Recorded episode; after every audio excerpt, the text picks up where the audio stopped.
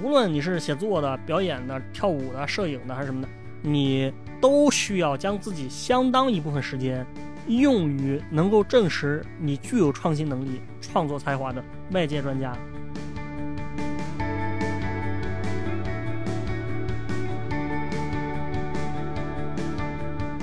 其实就是这本书里面重点讲的，普通人应该怎么取得成功，普通人应该如何把自己变成一个成功的这种迷因的这个载体，对吧？就收获成功。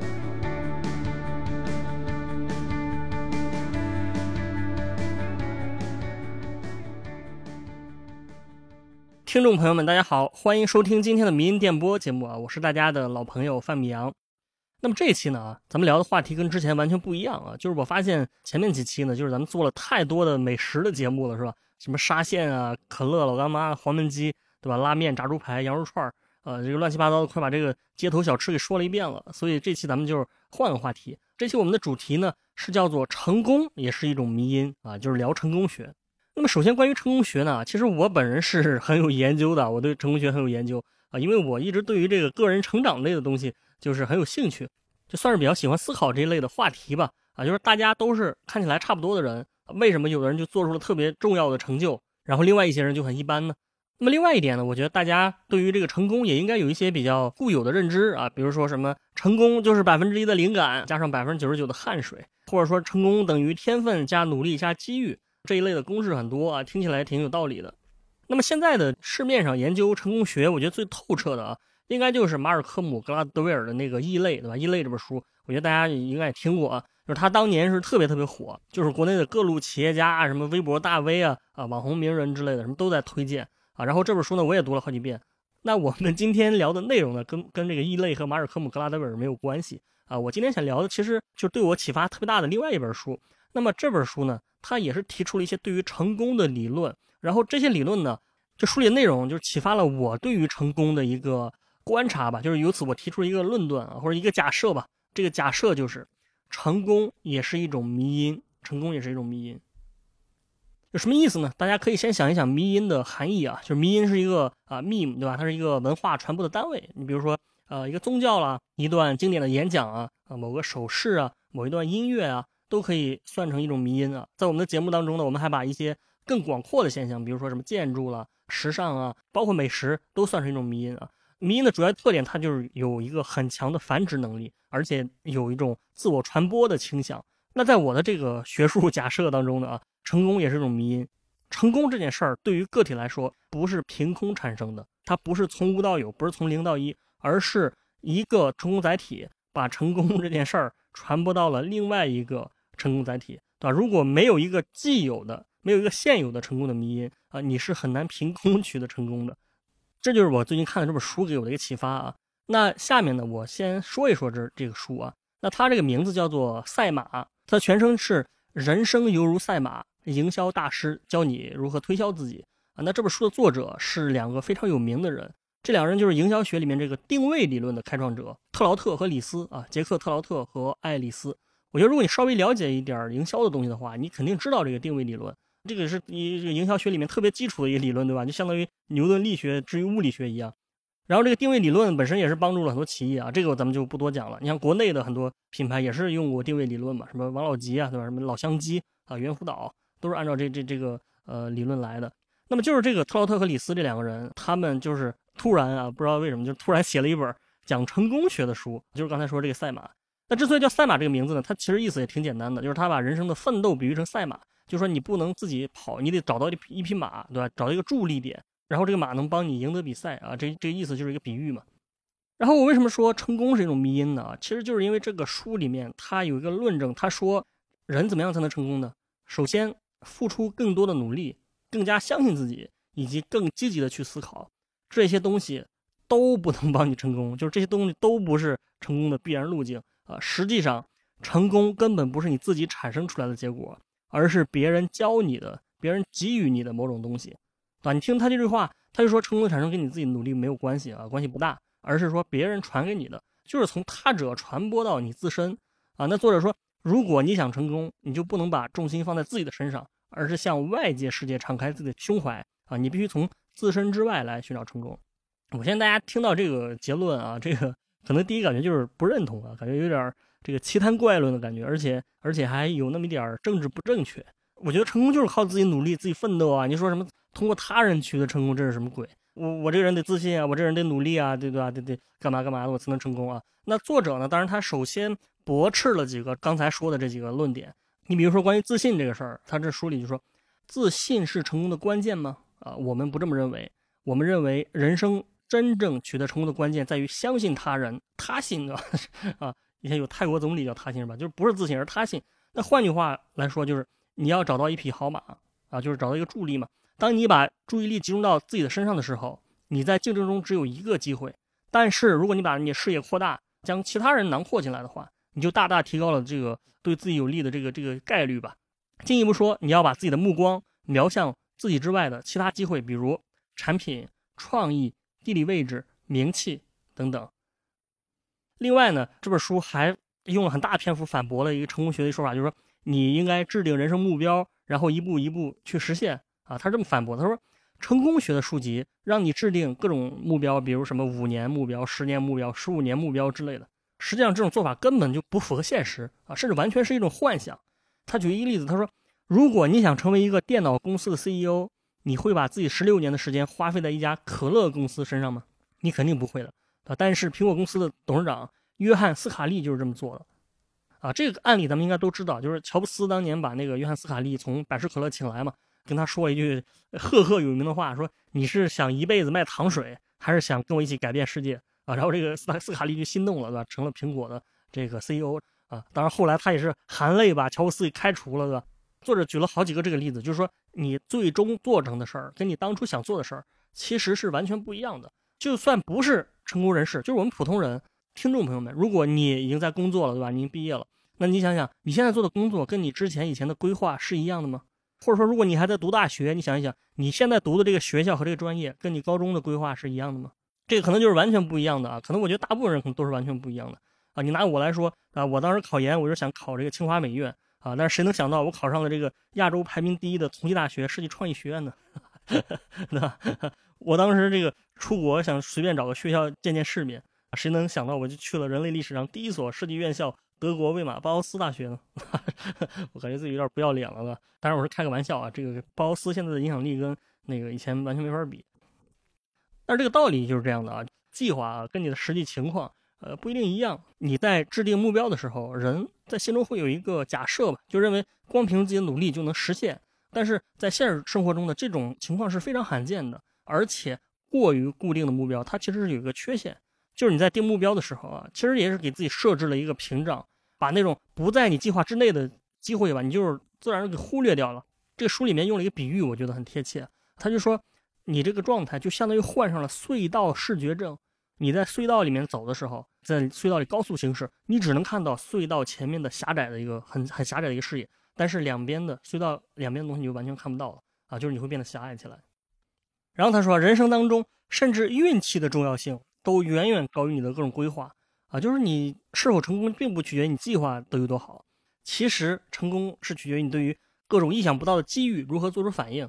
他说，成功人士的成功是吧？大多数都是因为这个机遇啊，就因为运气，而不是因为这个所谓自己努力。但是为什么他们都都都喜欢鼓吹说啊，我我通过多努力，我有多困难，对吧？这个就可能就是一是他没有认清自己的成功，再一个就是他不希望你是。真正的看到他是怎么成功的，对吧？如果说我这个就是呃运气好，那那就不能解释了。就像那黄光裕一样的，以前他是这中国首富啊，那他出狱之后，最近不是做国美嘛？这个我刚才专门查了一查，就是我搜到的第一个新闻的题目叫“黄光裕回归十八个月之后，国美开始发不出工资了”。他入狱的这段时间，国美虽然发展不太好，但也没有那么差。但是他回来之后呢，东搞西搞，这个股价直接缩水百分之九十，然后就是呃，感觉呃挺挺悲催的啊。所以这个你就可以说，他之前的成功是有一定的呃这运气的成分，对吧？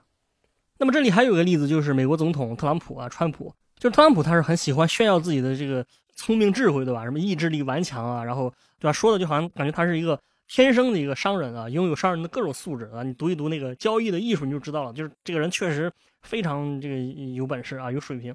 但是啊，但是特朗普没有告诉别人的一点就是说，他是有一天找到他的父亲弗雷德特朗普，他说：“老爸。”给我五千万美元怎么样？我要去做生意。他爸本来就是一个纽约的非常成功的一个房地产开发商特朗普他的事业是建立在老特朗普的这个基础上。尽管这个人他确实非常擅长做生意，但如果没有他爸给他这个基础，可能他这东西没有什么用武之地啊，对吧？就是你没有前面那个一，你后面那个再多零都没用。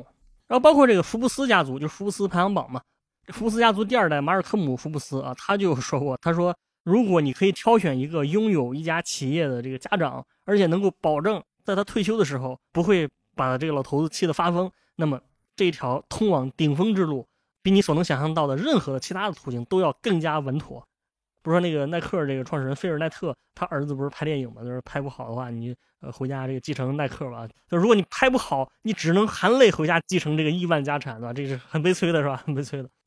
所以作者就认为，他说很多人的成功，当然也包括我们中国的很多著名企业家吧，他们成功的绝大部分，其实主要是因为他们的家庭本身就很好。这个也不是说他们没有能力，但是呢，也很显然就是如果没有前面这个基础。啊，你个人再有能力，你也没有地方发挥啊！啊，因为有能力的人实在太多太多了啊！你没有这个平台的话，你很难施展出来。呃，从这个角度来讲呢，像是特朗普这个类型的这这个成功啊，他可能在呃我们听到的各种什么名人故事当中，有时候就是会被故意忽略掉，但是他也占了相当大的一部分的比例啊！只不过大家可能就不愿意相信罢了啊！因为大多数的读者，大多数这类故事受众，他是没有一个很好的这种富豪的家庭的。像我之前做节目我说，乔布斯的成功有一部分是因为乔布斯的生父，也就是他的亲生父亲，他们家本身就是一出生在这个叙利亚的一个名门望族，而且他父亲本身也是很有经商天分。乔布斯实际上是遗传的这种家族基因嘛，然后又赶上了硅谷这个计算机发展的这个机会，这是为什么说就是成功是种迷因。他在这种情况之下，就是体现的非常明显，就是他不是凭空创造出来的，而是在家族之间、在代际之间会传播的啊。如果没有人传播给你，那那你很难就是这个空手。闭门造车，对吧？这是很难自己发明轮子。出生在这种富贵之家啊，这个其实是很小的一概率，对吧？你家庭条件这么好，这个概率特别小。那如果你没有出生在这种家庭的话，你没有一个有钱的老爸，作者也是提供了一个途径，对吧？呃，这个途径说起来就是争议更大了。当然，我也肯定不是完全认同的，我不太认同啊。啊，我必须我必须说我不太认同，对吧？不然大家以为我脑子想歪了，对吧？那这个途径就是你。可以跟有钱人结婚啊，就是你跟或者你跟成功的人结婚，通过婚姻来改变命运，婚姻决定命运嘛。这个也是同样的符合这个成功是迷因的这个这个说法，就是这个成功从你配偶或者说你配偶的家庭那里、家族那里传到你这里啊。那这个也有几个例子啊，一个就是说这个吉尔伯特·格罗夫纳是怎么当上这个美国的这个国家地理杂志的编辑的？是因为他有才华吗？是因为他对旅游很钟爱吗？都不是，这是因为他跟这个国家地理学会总裁的女儿艾尔西梅结婚了。因为他娶了创始人的女儿，所以他能在这个杂志里面，对吧，做到很高的位置。当然，另外一个很明显的例子，其实还是特朗普他老婆啊，就是梅拉尼亚·特朗普。那她本来是美国的一个东欧移民啊，甚至我看网上还有人说她是非法移民。但是因为她嫁给了特朗普，所以她就从一个可能是非法移民的这么一个人，一跃成为美国第一夫人。这两种地位是完全不可同日而语的，对吧？完全不一样的。所以作者说，历史上通过配偶。来一路驰骋的成功故事数不胜数，然而这种成功之道被人们看成是不那么光彩，大多数人宁可靠自己，也不愿意呃使用这个方法。当然，我相信也是因为大多数人你没法儿，你也没有你也没有能力用这个方法，对吧？你说我自己通过奋斗，我赚多少钱？我赚十万块钱啊，然后我非要跟一个人结婚，我搞到十万块钱，这两个哪个更难？我觉得很明显是后者更难啊，对大多数人来说是后者更难啊。其实你想想啊，这个咱们中国这个老祖宗智慧里面不是也有类似的话吗？就是说，呃，有句话是说，说你娶了谁谁谁某某老板的女儿，对吧？可以让你少奋斗十年之类的啊。当然，这个话这个本身价值观，对吧？我们必须批判说这个太病态了，这个太太赤裸裸了。但如果你仔细分析的话，你觉得这句话是有一定道理的。而且我觉得它不光是有道理，甚至说它的表达方式是有些过于温柔了，对吧？对，对我们屌丝来说过于温柔了。因为你想，你如果真的娶了。比如谁谁谁的女儿，或者嫁给了某某某对吧老公，那完全就不是让你少奋斗十年的事儿，而是说你可能得到的东西是你一辈子都没办法通过奋斗来获得的。夸张一点说，我们又回到那个乔布斯与伊斯兰那期，就夸张一点说，这个婚姻能带给你的，可能是让你少奋斗十五代人，少奋斗。因为我们那期不是说嘛，说这个这个成功的基因啊，能够在在家族当中传承十五代人才消失啊，才回归到均值。当然，你通过婚姻那个获得成功，也是有一个明显的 bug，就是说离婚嘛。啊，你说你一旦离婚，你的事业就可能会受到很大的影响啊。这个咱们也是有很熟悉的案例啊。你比如说这个什么当当网这李国庆和俞渝，对吧？啊，他们两个最后就搞得挺难看的啊，什么各种商战嘛，不是什么又是撬桌子，又是打人，又是换锁芯儿，又是抢公章的啊。最后这个对簿公堂啊，我觉得这个这种你肯定就不如这个特朗普跟他爹这个老古对吧？这个呃王思聪是王健林的儿子啊，郭麒麟是郭德纲的儿子，陈飞宇是陈飞宇还是陈宇飞对吧？是陈凯歌的儿子。这种联系他是比这个夫妻要坚固很多的。那么听到这里，我觉得大家可能就该批判，当然不是批判我啊，就是该批判批判这个作者了。就是说这个作者说的不对啊，难道就没有白手起家的人吗？啊，难道就没有那种说我本来就是普通人，但是我通过自己的奋斗，逐渐就获得财富的这种类型吗？啊，难道我没有背景，我不是富二代，我就没办法取得成功吗？后边这本书的内容啊，其实就是这本书里面重点讲的。普通人应该怎么取得成功？普通人应该如何把自己变成一个成功的这种迷因的这个载体，对吧？就收获成功。所以咱们这个言归正传啊，就是还是回到作者那观点，就是成功是从别人传播给你的，而不是你自己得到的。那么首先说一种类型，就是才华型的人啊。这个才华型指的是一些画家、作家和音乐家啊，就是这一类的，就这类创作者或者是艺术家啊。咱们传统的观点就认为说，搞艺术的人啊，你听艺术家，艺术家。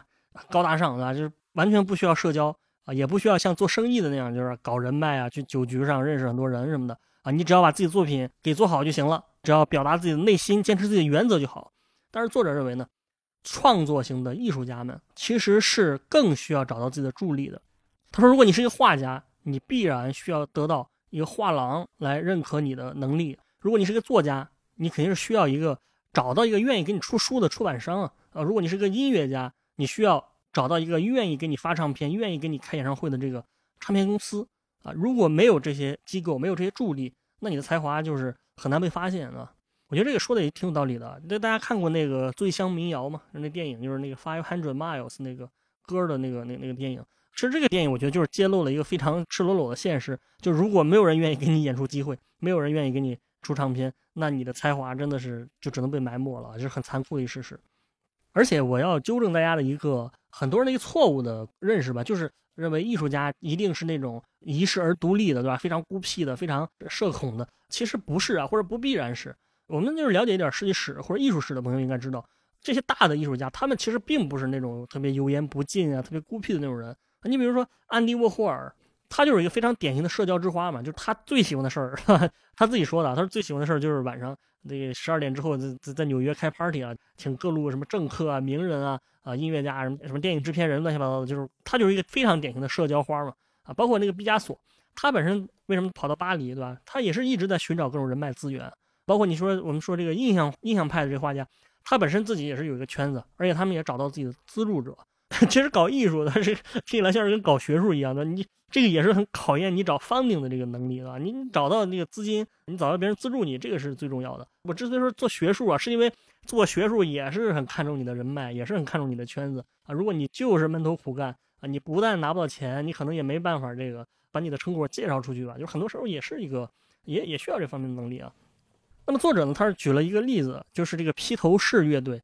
啊，咱们现在大家觉得这个 Beatles 啊，他的成功，呃，是因为他们有才华，这个肯定没错啊。但是实际上呢，啊，就是如果没有披头士的这个经纪人，他叫布莱恩·艾泼斯坦啊，如果没有这个人，他们这这这几个这四个人对吧，可能永远都不会出人头地啊。就是说，艾泼斯坦他是发挥了非常关键的作用。就说这本来这个保罗·麦卡特尼他是想参加这个利物浦的教堂唱诗班，约翰·列侬当时也是呃比较默默无闻吧。但是因为爱泼斯坦的作用，就是他就是相当于事实上的披头士的创立者，他一手把他们打造成一个世界级的乐队，就相当于这个爱泼斯坦既是他们的经纪人，对吧？实际上又是他们的组建者，其实又是他们的资助人啊。当然可能不一定他自己出钱，但是他有这种资源，能整合这这些资源啊。如果没有爱泼斯坦，就大概率很可能没有披头士。但是这里有一个矛盾，有一个特别错位的现象啊，而且是这，我觉得这是一个非常经典的命题，就是艺术家这个群体。啊，是非常喜欢自我表达的，追求内心的原则和热情。但是实际上呢，艺术家这种追求跟市场、跟市场对他们的需要常常是错位的。就这个，你想想，就是艺术家肯定是想表达自我，表达自己内心的真实。但是观众对他们的要求很多时候就不是这样的啊，所以这就是一个，这就是这个常见的矛盾。你比如说一个偶像歌手，他其实并不一定见的就是想当偶像，他可能想成为一个受人尊敬的演员。或者一个真正的老戏骨啊，实力派的演员，他可能就是很想当偶像。这个虽然这个想法很奇怪，但是也说不定。对吧？你比如说像是这个成龙，成龙大哥，他以前不老说吗？他说我希望别人记住我不仅是一个武打演员，而是一个真正的演员。然后他还拍了很多走心的戏，就后来也放弃挣扎了，后来完全放弃挣扎了，对吧？就是无论他怎么拍，大家都觉得他是一个动作喜剧明星，而不是一个真正的那个 那种演员，对吧？这是一个很大的矛盾啊。所以赛马的这个理论的，他就说，他说艺术家应该将自己调整到人们希望。他们成为的那种人，而不是坚持自我，啊，这个说法呢，我们听着又不舒服了。但他某种程度上就是又又是一个现实吧？为什么很多明星这个你稍微改变一些形象？我我那我有些节目我说，如果你已经出名了，你最好别减肥，肯定也别整容，尽管整容能让你变得更好看，因为你原来那个形象就没有了呀。啊，甚至说有的时候你换一个发型，大家都不会再喜欢了。你说之前那《生活大爆炸》里面那 Penny，Penny 他不就是？呃，到了第三季还是第二季，他不是剪了短发嘛？然后那季是 那整整个系列评分最低的一个系列，对吧？就大家都说你一长发，你为什么要短发？作者也是举了几个例子啊。他说，只有迎合观众才能取得成功。他有一个特别好的年轻歌手，在家庭聚会上被安排为亲戚们表演唱歌，但是他不小心唱破音了。但是他唱破音呢，大家反而是觉得特别诙谐、特别幽默啊，大家纷纷叫好，觉得很很搞笑啊。最后这个人就从歌手转行成为了喜剧演员，这个人就是大名鼎鼎的喜剧演员鲍勃霍普啊。这个可能大家不知道，他是一个作者写这本书的时候的年间的一个美国明星啊。他另外举的例子叫杰克本尼，这个杰克本尼他本来是参加小提琴的课程的，但是因为很偶然原因，可能是自己弹的自己弹的比较好笑，对吧？然后就转型成了这个单人滑稽表演。啊，意外是人生的常态，但是成功人士他有一个优点，就是他会利用意外的事故。那些没法取得成功的人，他们通常就觉得自己很有内在的驱动力，但是就是不听人劝，就没法抓住机会啊，完全按照你自己想的。那虽然这样会让你感觉特别十分百分之百百分之百的满意，但是这么做啊，你没办法取得成功。我觉得这个原理充斥在了生活方方面面啊。就咱们这民营电波来讲。我不知道大家有没有观察过，你看一下咱们之前的那些节目，做的都是什么无印良品啊，什么平面设计杀人事件啊，什么法国时尚产业啊，什么混凝土的阶级属性啊，这这种这很高大上的话题啊，但是这这这就不火，对吧？后来就做了什么黄焖鸡米饭、沙县这些，大家才才才经常听，对吧？你不能说观众就是说，你说人家为什么不关注设计，为什么不关注艺术和时尚？你这样抱怨是没有意义的啊！但是大家确实对于这个黄焖鸡米饭，对于沙县小吃喜闻乐见啊，那你就得做这些啊。等我们这节目真正的说呃做起来之后啊，我再可能再讲一些就是我想讲的，我内心想表达的一些东西，那可能才有市场。但是你目前很很明显就不是这个阶段嘛。我觉得这种妥协不光是艺术家，其实像我们这种做节目的人也有啊，大家都有啊。所以这里他就有个建议嘛，他说如果你的才华啊没有得到认可。呃，不要觉得很抓狂，因为这个问题的核心本身不是你的才华的问题。无论你是写作的、表演的、跳舞的、摄影的还是什么的，你都需要将自己相当一部分时间用于能够证实你具有创新能力、创作才华的外界专家。一定要在这些外界的或者我们说这种社交资源这方面去努力啊。如果你只是想搞艺术，本身就让你很满足啊，那你可以就是说把自己时间都用于研究艺术，对吧？跟梵高一样。你你当梵高的缺点就是他有生之年他从来没有见过自己成功，可能这个梵高出名，但是有相当多的梵高就被历史埋没了，这个肯定的呀。当然这是艺术家，这作者其实在这里还讲了一个另外一群体，就是发明家群体，这个我就不多说了。反正他的意思就是说，呃，实际上那些搞发明创造的人，他们当然是很聪明，但是虽然他们这个群体为人类做出了很大的贡献，但是很多其实要么就是没有出头，要么就是最终他这个发明的受益者不是他们。就是因为他们不懂得推销自己，不懂得商业世界的规则，过于不会这个为人处事，最终只能就是在这种社会竞争中落败了。这跟艺术家是一个道理的。啊，艺术家、发明家这两种人都是生活中的少数啊。其实大部分人呢不是搞艺术的啊，咱们就是在普通的一个在公司里上班的一个打工的打工族。这种情况，就是作为普通人来讲，我们应该怎么找到成功的迷因？那这个道理很显然，他也是说，你应该去找一个能够帮你成功的人，让这个人把这个成功传播给你。如果你在公司里面上班，那你的呃上级或者你的直属领导或者你大老板之类的，这个是你可以依靠的，只有他们才能带你成功。我觉得这本书里面很有意思一点，就是他写了普通人在公司里面怎么表现啊，我觉得这个是非常值得借鉴的，这个大家可以听听。就是这里面有一个非常核心的点，或者非常核心的一个概念吧。他说，呃，如果你在公司工作的话。首先，最重要的一条核心就是你不能当那种埋头苦干的人，而是应该当一个政治家啊，就政治家。那他之所以这么说，是因为一个人你没办法仅仅通过自己努力就能升职啊，因为这个晋升的本质是有人提拔你。你说你把工作做好，这个当然是很有必要的，而且是很基础的。但是如果你只会工作，那肯定是完全不够的啊，因为你做事儿你得让别人知道。所以这里面有个结论，就是你的工作技能不如你的政治技能重要。而且作者统计过，公司里面这个高层管理人员，统计他们的背景和来路吧，你会发现他们一般都会有一个保人，保人是保护的保，或者有好几个保人。那保人的意思就是说，在公司里面啊，他愿意提拔你啊，他愿意给你机会，或者最起码他会用自己的这个人脉关系来间接的呃影响你的提拔。所以你最需要弄清楚的一件事儿就是你的保人是谁啊。但是呢，你说的，你说我就是昨天 我是昨天刚进公司的，我是正常招聘进来的。我不认识什么保人啊！如果是这样的话，其实你应该做的就是认识一个保人。说白了就是说你能结交到朋友和人脉啊，让这个让这些人提拔你。那你到底怎么找到保人呢？对吧？你说我是平时就不乱说话，跟个哑巴似的，我就能晋升吗？对吧？这个肯定也不是。那你怎么能让你的上司认识你呢？这个也是有一些技巧。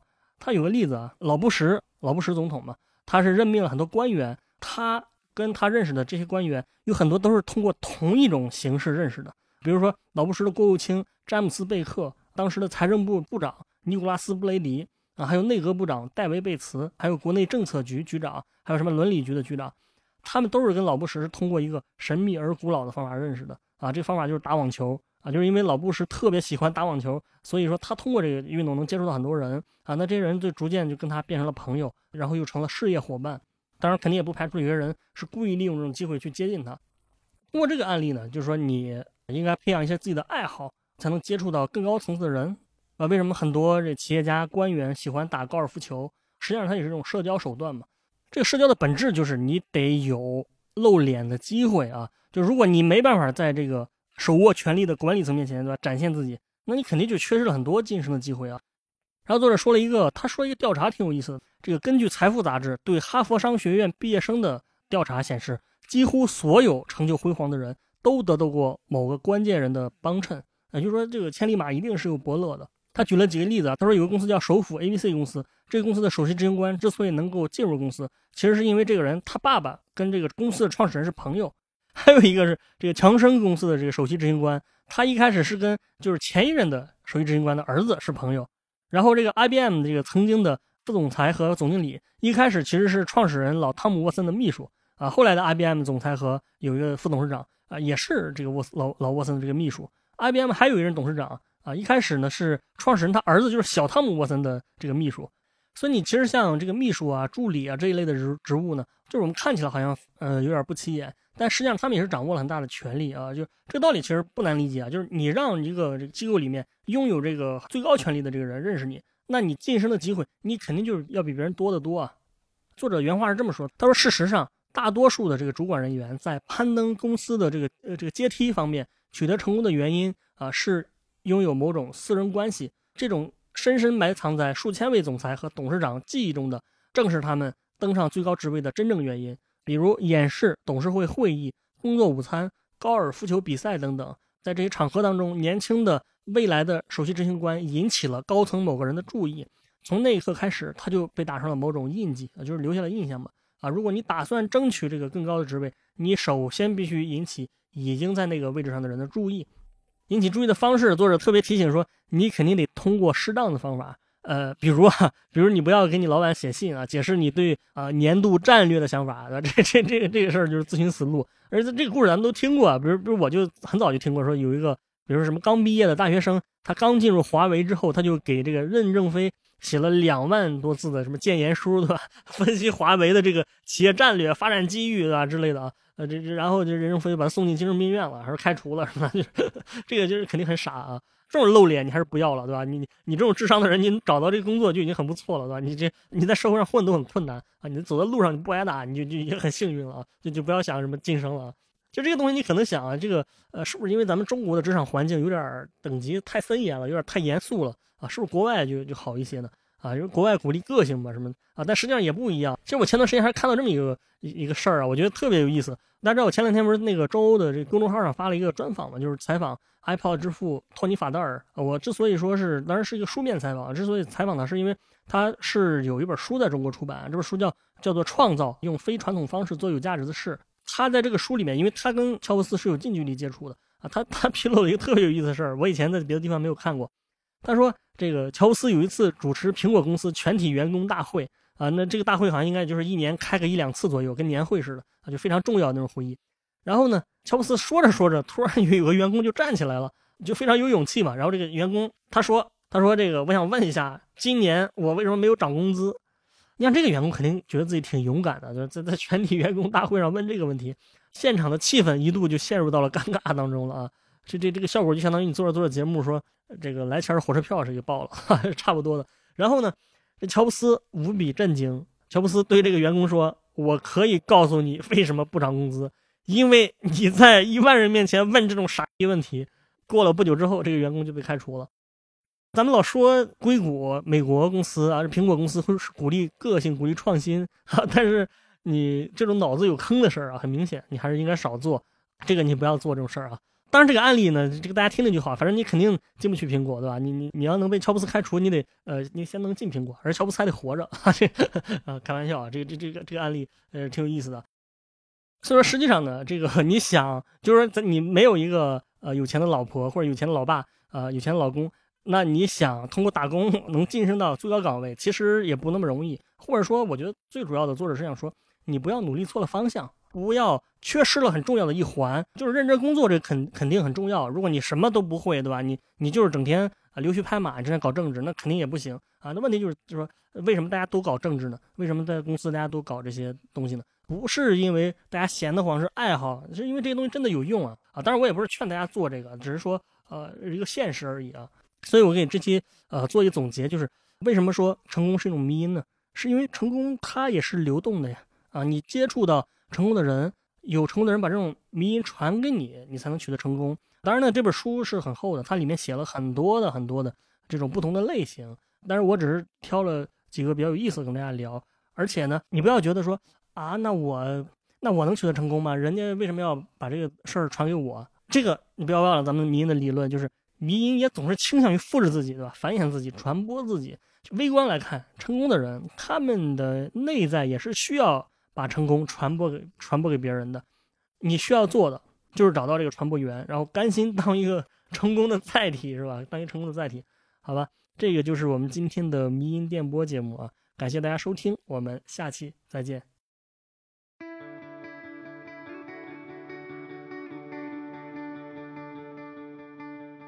今天的迷音电波节目就到这里，感谢大家收听。我们的背景音乐是来自于青岛的乐队阁楼演奏班。那也欢迎各位朋友们在小宇宙、喜马拉雅、网易云音乐等不同的平台上关注我们的节目，关注迷音电波。再次感谢大家，我们下期见。